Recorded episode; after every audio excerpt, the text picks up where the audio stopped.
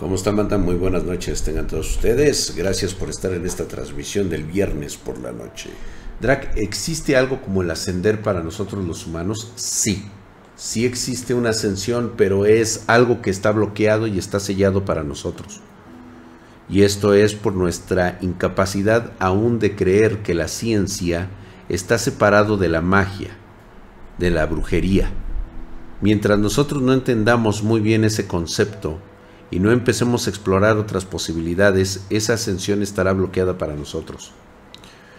Eh, ¿Eso sería en los pantanos de Germania, Alemania? Sí, de hecho es ahí donde se encuentra este, este tótem, por así decirlo. Drag dice Alex, buenas noches. Tengo una duda. A lo largo de los años has mencionado el poder indescriptible que tienen estos seres. Me pregunto es, ¿por qué necesitan de nosotros si a sus ojos somos basura? Porque somos para ellos representamos la energía que necesitan para vivir. Es como cuando el ser humano observa a su presa. Sabemos que son insignificantes, pero los necesitamos para vivir. Es lo mismo que un cejo de maíz. Es lo mismo que tomar la manzana del árbol. Sabemos que esa manzana no nos puede hacer absolutamente nada. No puede atacarnos, no puede hacernos daño, pero sí puede alimentarnos. Y eso es justamente lo que necesitan de nosotros.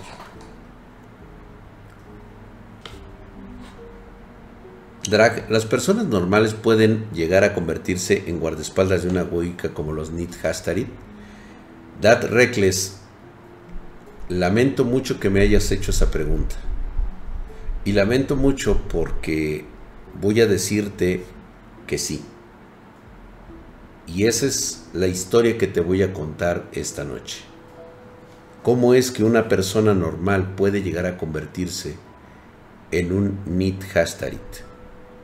La pronunciación eh, puede variar, sin embargo, recuerdo muy bien eh, el tipo de pronunciación o asentación que se utilizaba, sobre todo con un acento bastante arcano, muy parecido al lenguaje sánscrito antiguo de hecho, el concepto Nit Hastarit está dividido en dos palabras, en Astarit, ¿sí? y el Nit, que significa o viene del eh, sánscrito antiguo. Es sánscrito antiguo, no es sánscrito moderno, no es el que actualmente hablan los monjes en la India. Viene todavía de mucho antes de la civilización.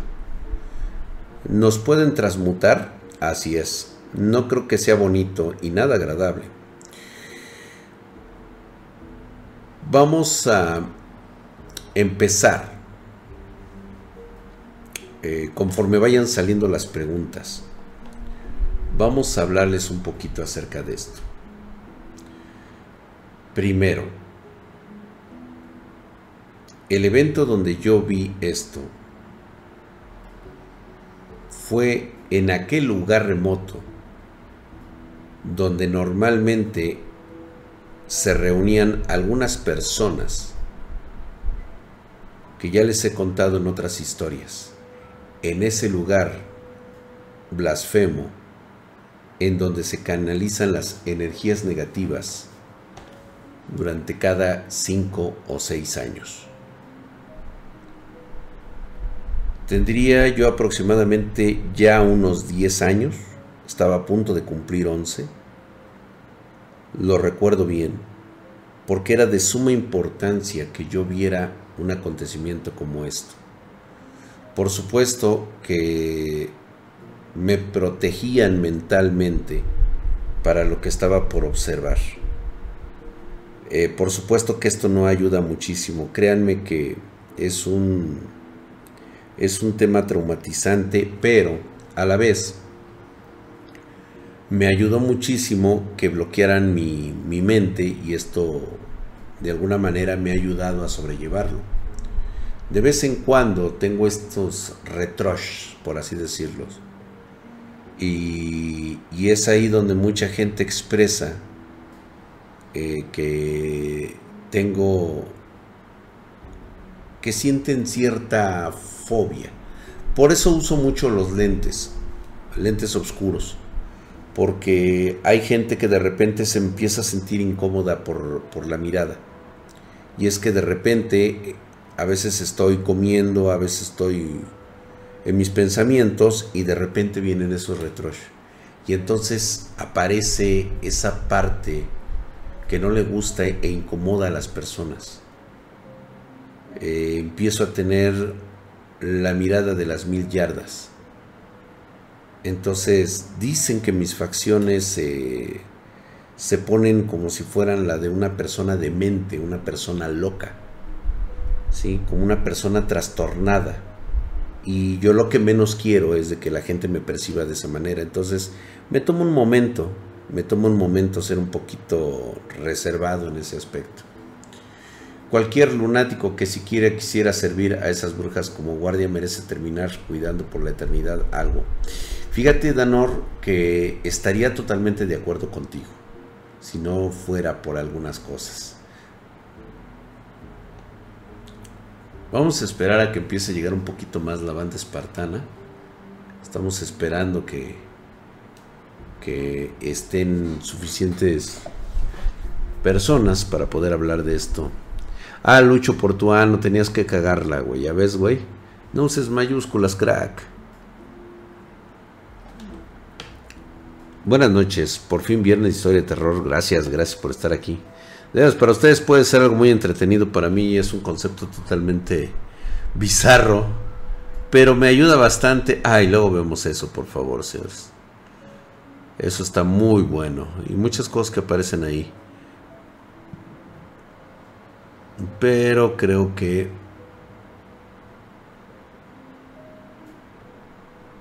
Creo que no hay nada más por eso. A ver, vamos a volver a poner. Ok. De hecho, aquí había unos que me gustaron, que estaban bastante potentes. Este se ve fenomenal. Por supuesto que me gusta. Ahí están esos otros que son una culerada.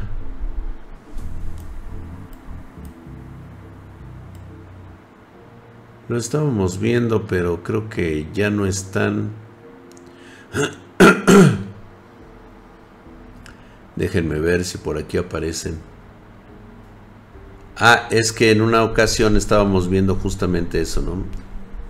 Gracias, mi querido el Ultra 12. Muchas gracias por esta suscripción de 12 meses. Quiero agradecer a toda la bandita espartana que está conectando. Muchas gracias por esta suscripción. Hermano mío, Vamos a este. Vamos a este. A proveer un poquito de espera a la banda que esté o que haya llegado.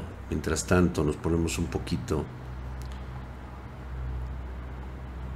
Yo creo que necesitamos algo así como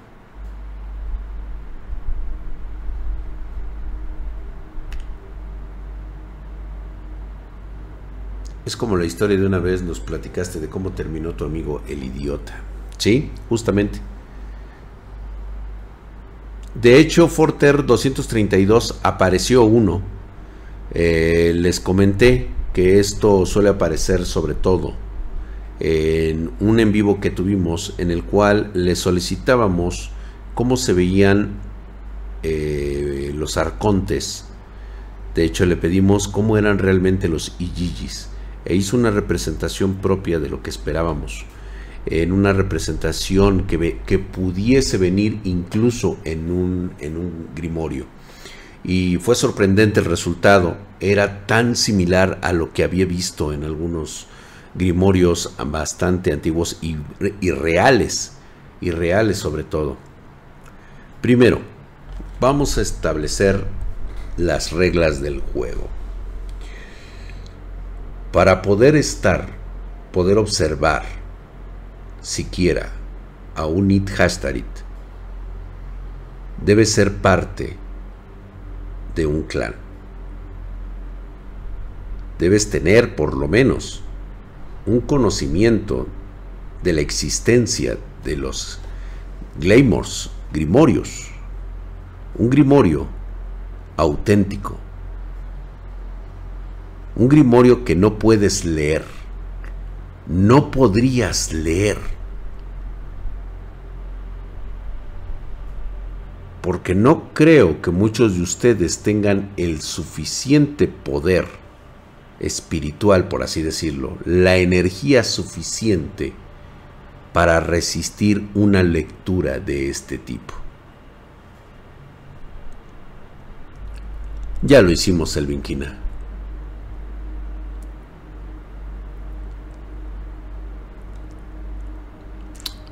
Por supuesto, Danor.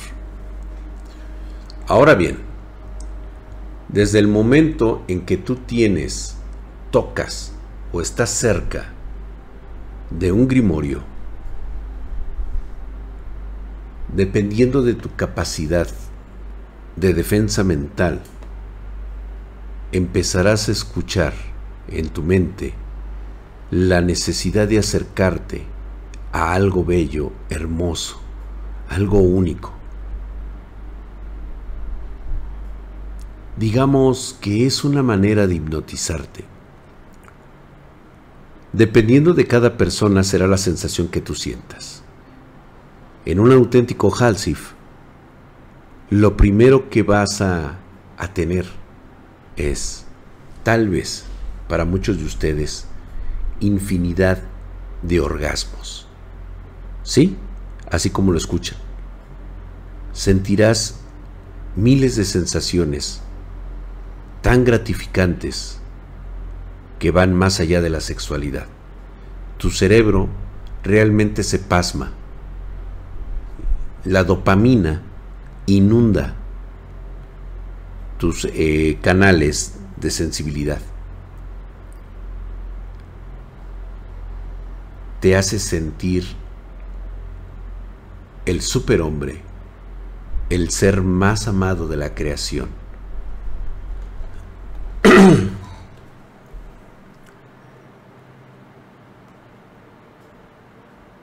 Por supuesto que esto es precisamente para tenerte cerca. Una vez que tocas e intentas leer un halsif, un grimorio, lo primero que sentirás es la necesidad de saber más. Lo que tú no sabes es de que mientras más necesitas tenerlo, menor es la cantidad de energía que estás teniendo. Te absorbe, absorbe demasiado. Tienes sed, te duelen los ojos, te consume. Pero es como una droga, ya no puedes soltarlo. Y eso te va drenando. Puede terminar contigo en menos de una hora tal vez menos. Hay otras personas mucho más fuertes que pueden dominarlo y es un cu pro quo. Tú me das, yo te doy. Y así, así es la gran diferencia que existe. Dice Danor que en los países de Medio Oriente es muy común, según ellos, encontrarse con necrófagos. Claro que sí, existen y por supuesto, aquí también estamos hablando de necrofagias. Drag, ¿por qué las entidades oscuras solo viajan entre los ángulos y no en lo curvo? Fíjate que siempre me hice esa pregunta. Siempre me hice y la respuesta simplemente se halla en la teoría cuántica. No ha sido resuelto propiamente. Si alguien conoce la respuesta es porque ya conoce la ley cuántica universal la domina y viaja a través de ella. Utiliza el poder de las cuerdas, las vibraciones propias de cada una, el sonido que emiten a un grado tan subatómico que es incomprensible para nosotros.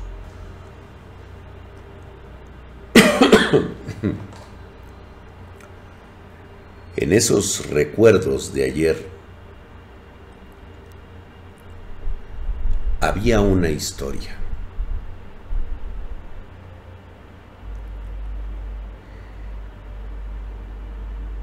Se dice que quien ayudó a destruir para siempre y cerrar los portales a los Ijijis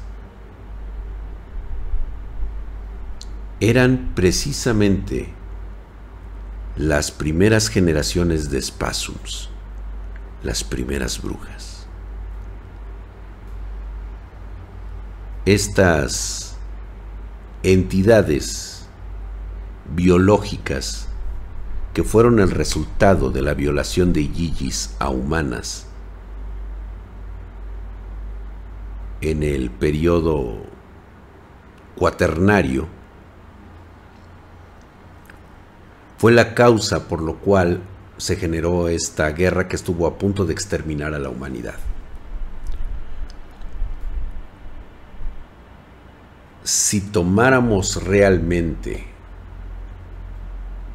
en serio las pinturas de Tassilim,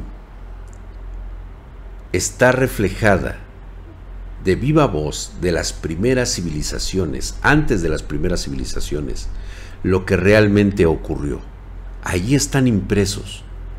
Es como ver la antigua Deep Web de la humanidad. Vayan a ver, para todos aquellos que acaban de llegar, vayan y conozcan las pinturas rupestres de Tassili.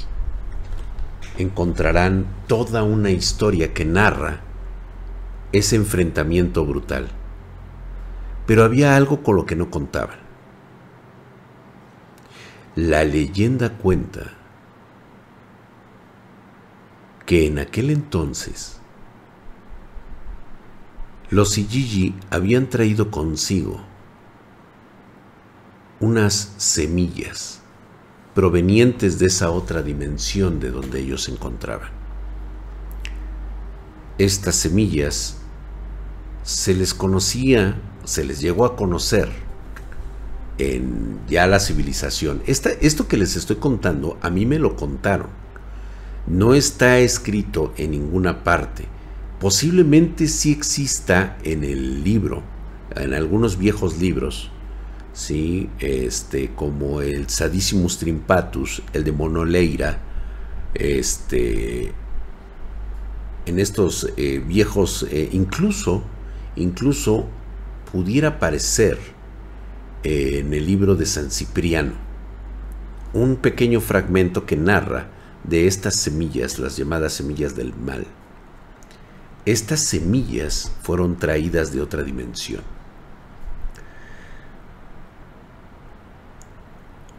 ¿Qué eran estas semillas? Muy fácil. Son lo que después conoceríamos como los árboles de Yggdrasil estas monstruosidades que crecieron en una tierra tan fértil y llena de energía que provocaron cinco extinciones.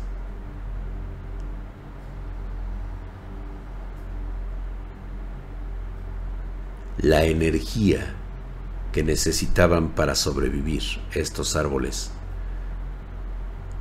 las consumían de los seres vivos. Quedaba uno la leyenda cuenta que las Wiccas, las Spasums y los hombres enfrentaron a este último, a este último roble, a este último Yggdrasil.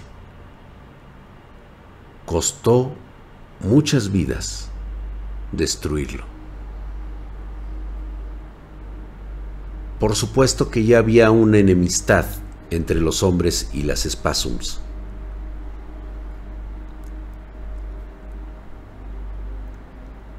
El regalo y que lo que tal vez provocó esa separación que tuvimos con las espasums fue el botín de guerra. Saludos, Edobito.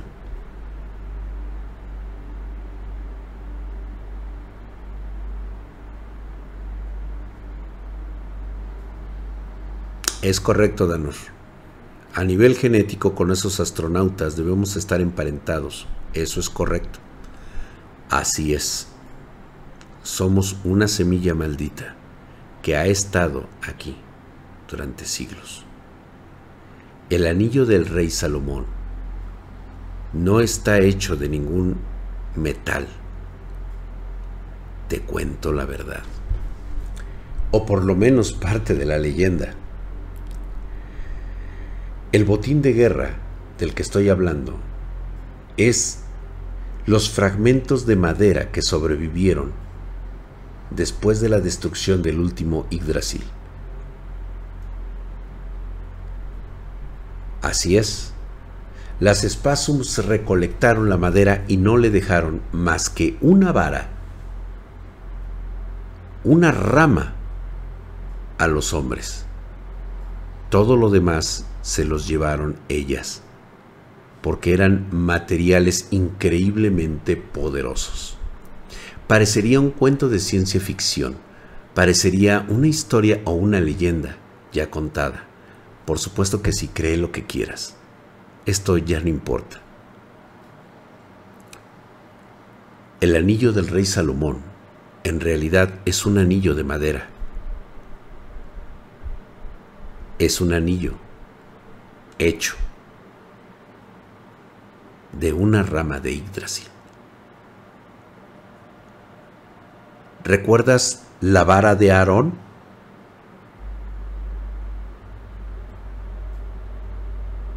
¿Por qué todos los grandes, todos los grandes tesoros de toda la antigüedad están hechos de un material que nadie conoce? Por ejemplo, la lanza de Longinos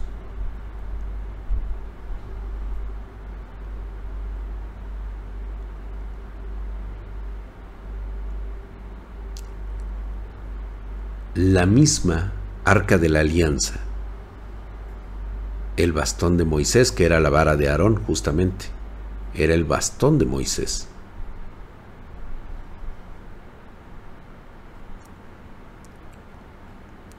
La madera es el recurso más exclusivo de la tierra, así es. Es el material más escaso del universo la madera. Imagina el conocimiento universal de estos seres al darle una propiedad única a la madera de un árbol como esto, el bastón de mando de la ciudad de Erx en Argentina. Ya van entendiendo el concepto. Bien. Con estas ramas, ramitas que fueron recogiendo, empezaron a pasar los tesoros de generación en generación. Yo vi unas ramas de estas cuando era niño y posteriormente unas hojas de Yggdrasil cuando fui joven. El poder que emanaba era absorbente, delicioso. Aún lo recuerdo bien. Recuerdo esas hojas, tan deliciosas, tan llenas de vida. Todo lo que tenía que hacer era tomar una. Una y todos mis males se hubieran acabado. Ya no tendría enfermedades, no tendría dolores, hubiera tenido hasta mi cabello. y siempre sería joven. El precio era demasiado alto. Te lo juro que todas las noches, a veces tengo un sesgo de arrepentimiento de no haber tenido el valor de haber aceptado el ofrecimiento de aquella buena amiga de mi madre. Esa mujer que hoy debe lucir bellísima y joven. Tan joven como una muchacha de 21 años. Toda una chamaca hermosa que consume sus hojas de Yggdrasil. regresando estas varas, fueron pasando de generación en generación. Y llega un momento en que son utilizadas para el fervor y sobre todo para la protección de los clanes.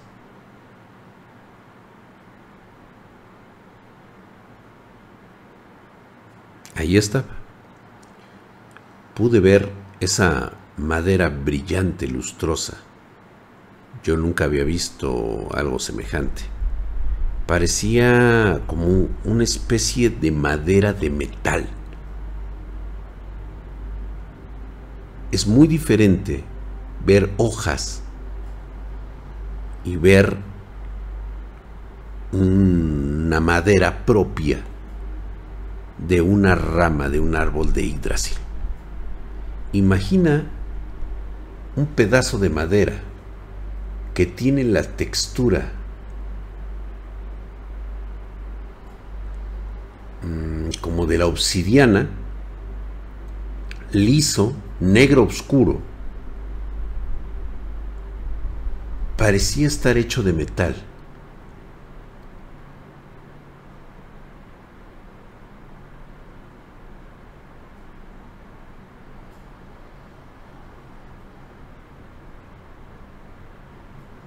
Esta, rama se ponía en el centro de un círculo con varios sellos de protección. Se clava en diagonal y posteriormente, desde el momento en que entra en contacto la Wicca mayor, que ejerce como sacerdotisa, hace girar los círculos. Toman una combinación y de alguna manera se activan. En eso vemos llegar algunas a unas parientes que curiosamente ustedes ya han conocido antes. Fueron seleccionadas por su excelente trabajo y traen detrás de ellas a estas personas que alguna vez fungieron como sus maridos. Todo aquel que sea hombre y no pertenezca al clan tiene un destino peor que la muerte. ¿Se acuerdan ustedes de aquella historia que les comenté? Aquella del animal que queda prensado en la parte de atrás y parece ser como transparente, que se apropia del cuerpo de los de los hombres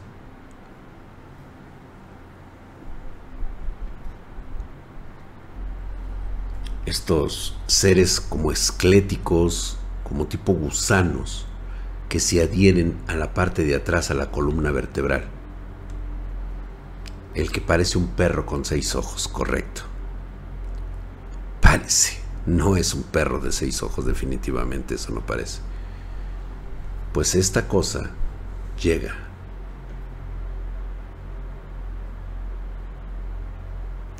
Lo que yo recuerdo de aquella ocasión fue que llegó una mujer como de dos metros y medio. Grande, grande. Pero se veía estéticamente perfecta. Simplemente no estaba ni gorda, ni musculosa, ni pesada. Era grande. Tenía una gracia al caminar.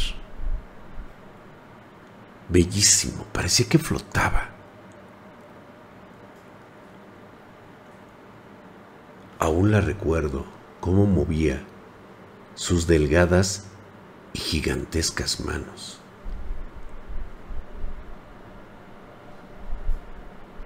Todas, hasta la abuela, la saludaban.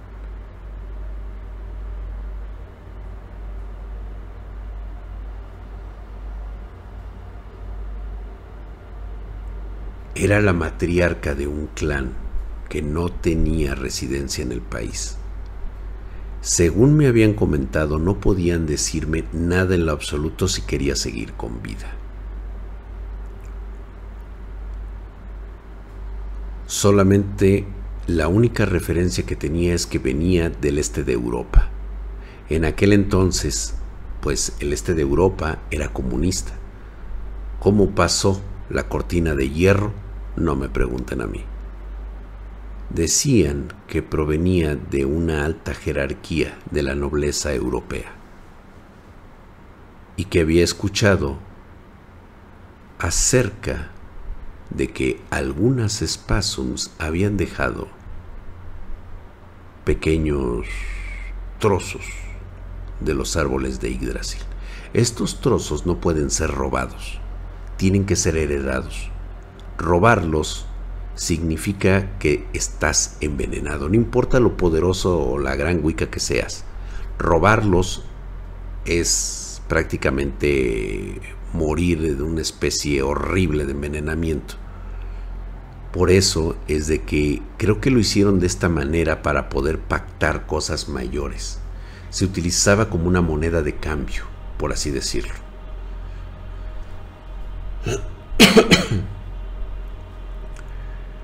Por supuesto que observó con beneplácito que una de las tías estaba ofreciendo a su esposo y le decía, eh, se escuchaba un poco lejos porque yo estaba algo retirado, y le decía, ah, sí, aquí está.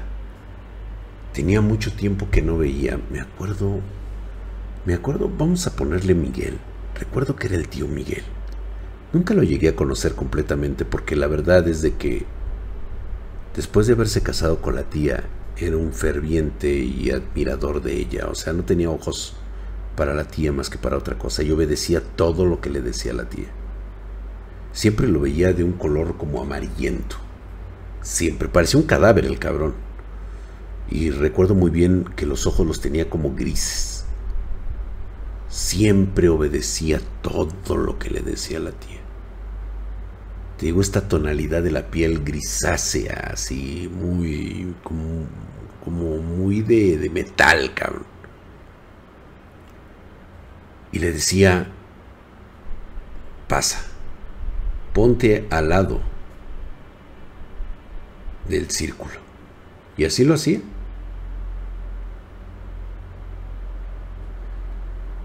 Llegaba y se colocaba a un lado.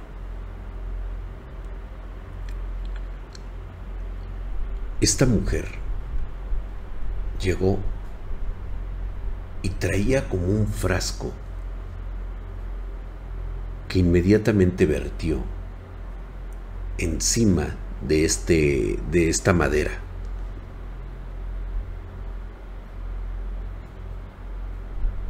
Y la madera simplemente se empezó a hacer como, como de como de chicle. Y en lo que te lo cuento, estaba envolviendo, de repente de un giro sobre la cadera del tío y lo había apresado. El tío no dijo absolutamente nada. Por cierto, les comento, estos tíos que eran elegidos por mis tías no tenían ningún pacto. Simplemente los conocían y de alguna manera caían rendidos a sus pies y hacían todo lo que las tías decían.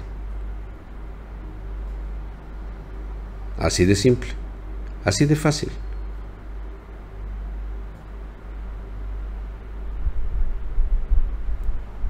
Jamás olvidaré aquellos lamentos, aquellos gritos, mientras esta madera empezaba a perforar la piel, el cuerpo de este hombre. Lo empezaba a desgarrar por dentro. Se podía ver cómo empezaba a envolverse en los brazos, entrar a través de los músculos y empezar a romper todo por dentro. Y seguía vivo las piernas se empezaban a separar de forma grotesca y cada músculo se escuchaba. ¿Han escuchado ustedes cómo se rompe un músculo? ¿Cómo se rompe un hueso? Es un es un sonido espantoso, horrible. Y todavía venía acompañado de un intenso grito de dolor.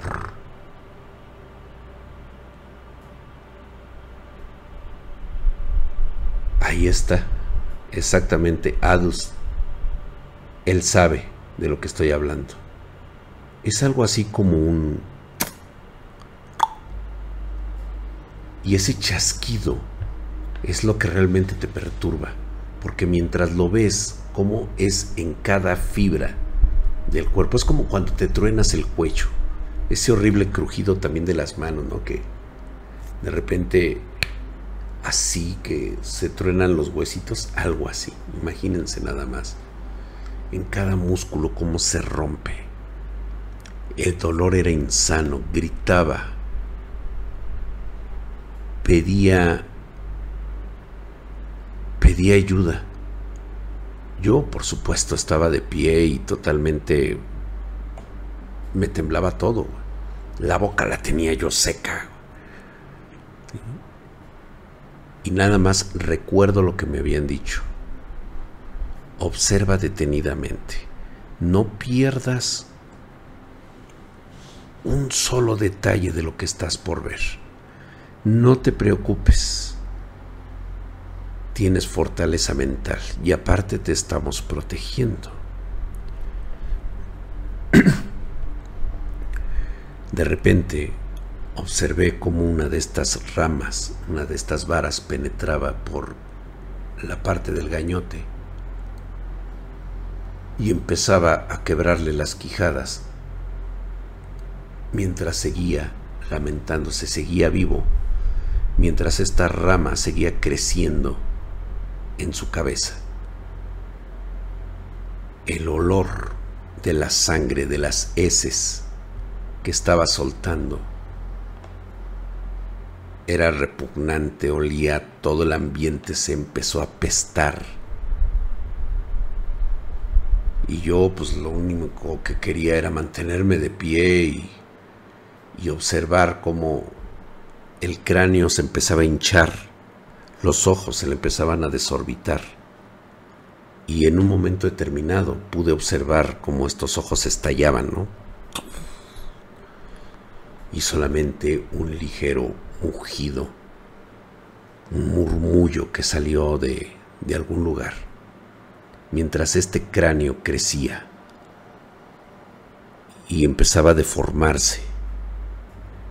Yo no sabía, de hecho no creo que sea posible físicamente, que un hueso de una persona adulta a través de la presión generada pueda seguir creciendo expandiéndose, por así decirlo, hasta que parecía el, un cráneo que bien pudiera caber en un cuerpo como de tres metros. Y en ese momento fue cuando empecé a observar que empezaba a tomar esta figura que están ustedes observando.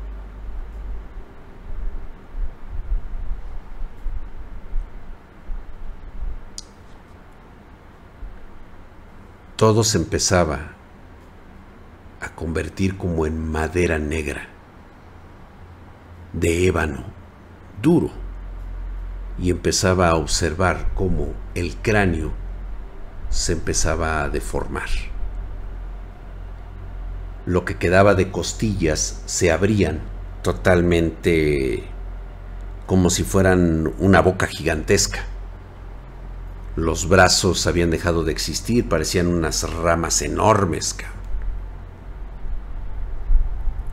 Hasta que aquella cosa empezó a gurgitar. Y lanzó uno de los gritos más aterradores que yo haya escuchado en mi vida,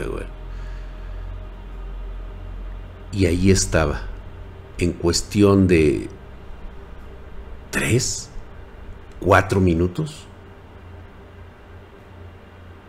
A mí me pareció una pinche eternidad. Cuando yo ya estaba un poquito más claro de lo que estaba viendo, güey, yo ya estaba miado. Híjole, como... Era como un mugido era como un mugido cavernoso, así un, mugido como si lo dijeran en una bóveda. Yo ya estaba miado, güey. Quedaron esperando que hagas el sonido. Es que, ¿cómo lo haces, no? O sea, fue algo así como que... Pero de una forma tan, tan fuerte, tan... que sí te erizaba la piel, güey. Como un bramido, ándale. Como un bramido, güey. Ándale. ¿Se acuerdan ustedes ese bramido que se escuchó del, del Popocatépetl? Algo parecido. Más fuerte, como que más... Eh, híjole, no, es que el animal era descriptible de, comentar. Una vez erguido, ¿sí? esta mujer o lo que parecía una mujer. Le habló en un idioma que no comprendí muy bien al principio. Y solamente pude recordar, porque lo dijeron tres veces. Algo así. Ya vida hasta la Nit ashtarit. Nit ashtarit. Nit ashtarit. Es todo lo que recuerdo en mi mente. Por eso sé que estas cosas se llaman Nit Hashtarit. No, por eso no pronuncié todo completo, mi querido Adust. No pronuncié todo completo, no soy pendejo tampoco. Pero también requiero de un sonido muy especial. La banda buscando esa palabra en Google. Sí, claro, pueden buscarlo. Claro. Y ahí justamente estaba la representación de este golem que se erguía, que era mucho más grande que aquella madame y que inmediatamente la reconoció y se hincó. Parecía que le había ofrecido su fidelidad. Marianita, tú estás en tu mundo, hija. Qué bueno, hija, que estás aquí con nosotros. Buenas noches. Soy Don Goyo. Soy Don Goyito. estas cosas, de repente se acercó y se puso exactamente como interponiéndose entre ella y la madame.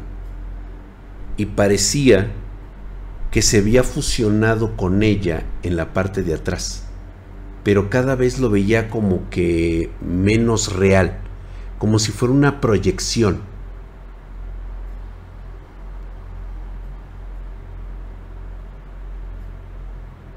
Y se desvaneció. El ritual había terminado.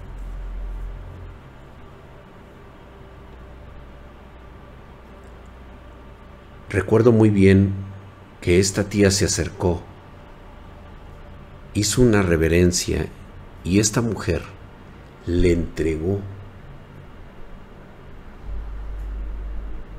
un saco, parecía de, eh, vamos a decirlo así, como de víscera de, de un animal. Y muy agradecida la tía lo tomó. Y volvió a inclinar la cabeza y le dijo gracias.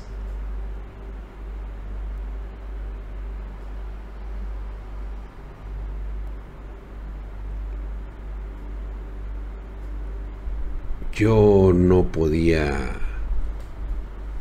concebir hasta que tiempo después descubrí que esto era muy común en las prácticas, sobre todo para encontrar negociaciones entre los clanes.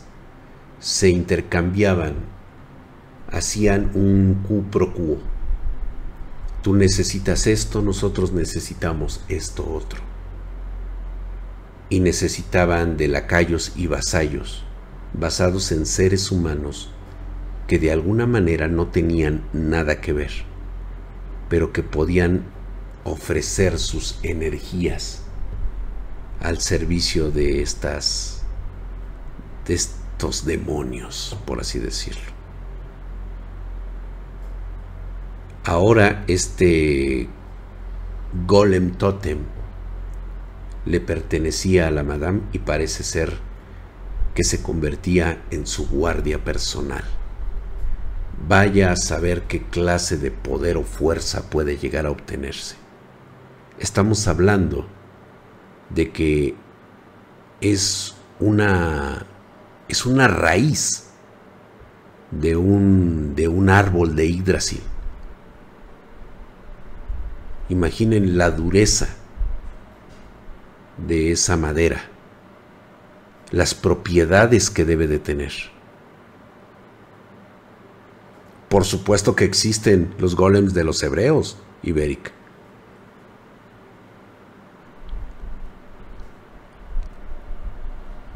Exactamente, That Reckless. Estos Nidhastarit ahora están conectados a la energía vital y vida de una Wicca o de un espacio, de una Wicca. Parece ser que ese fue el pacto logrado cuando, cuando acabaron con el último de los árboles. Y esto, y esto no es novedoso y esto no es eh, como para sorprenderse. Se los platiqué ayer. Cada vez que hablamos de estos temas y alguien dice, no, Drag, lo que pasa es que la ciencia ha demostrado que las brujas no existen porque no existe la magia o la brujería. La relación no la han encontrado. La ciencia es la respuesta a las brujerías que aún no sabemos cómo se logran. Y la brujería es la ciencia que aún no hemos descubierto. Transmutación tal vez sea un proceso biológico desconocido que aún no aprendemos a manipular y dominar a través del ADN. Vaya a saber, hay tantas cosas que apenas nos estamos dando cuenta que existen. Ya ven, ahora nuestra realidad está alterada, porque resulta que el universo no es el modelo cósmico que nos habían dicho. Tuvieron que cambiar las reglas del juego. Ahora sabemos que no tiene 14 mil millones de años. Parece ser que es mucho más viejo, mucho más antiguo y no se generó por una explosión.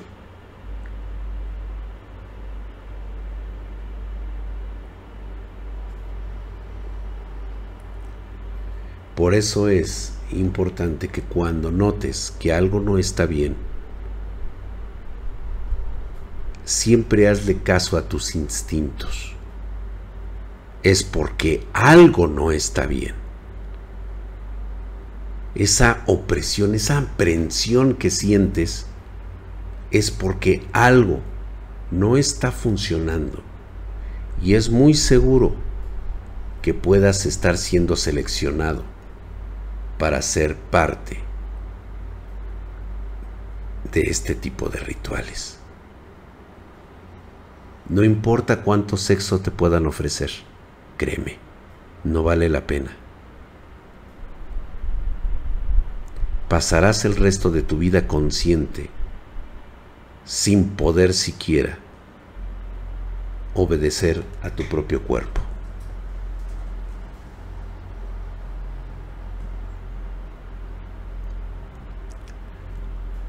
Lo quieras creer o no, esa es decisión tuya no es la mía. Pasen ustedes muy buenas noches. Hoy les he contado el secreto de un esclavo guardián, que no he visto ni había visto representado nunca hasta que vi esta fotografía de los bosques negros de Alemania. Seguramente alguien vio uno y quiso representarlo como recordatorio de que nuestro mundo es muy diferente a lo que nos lo dicen. Ah, dicen que es Polonia. Está en Polonia entonces.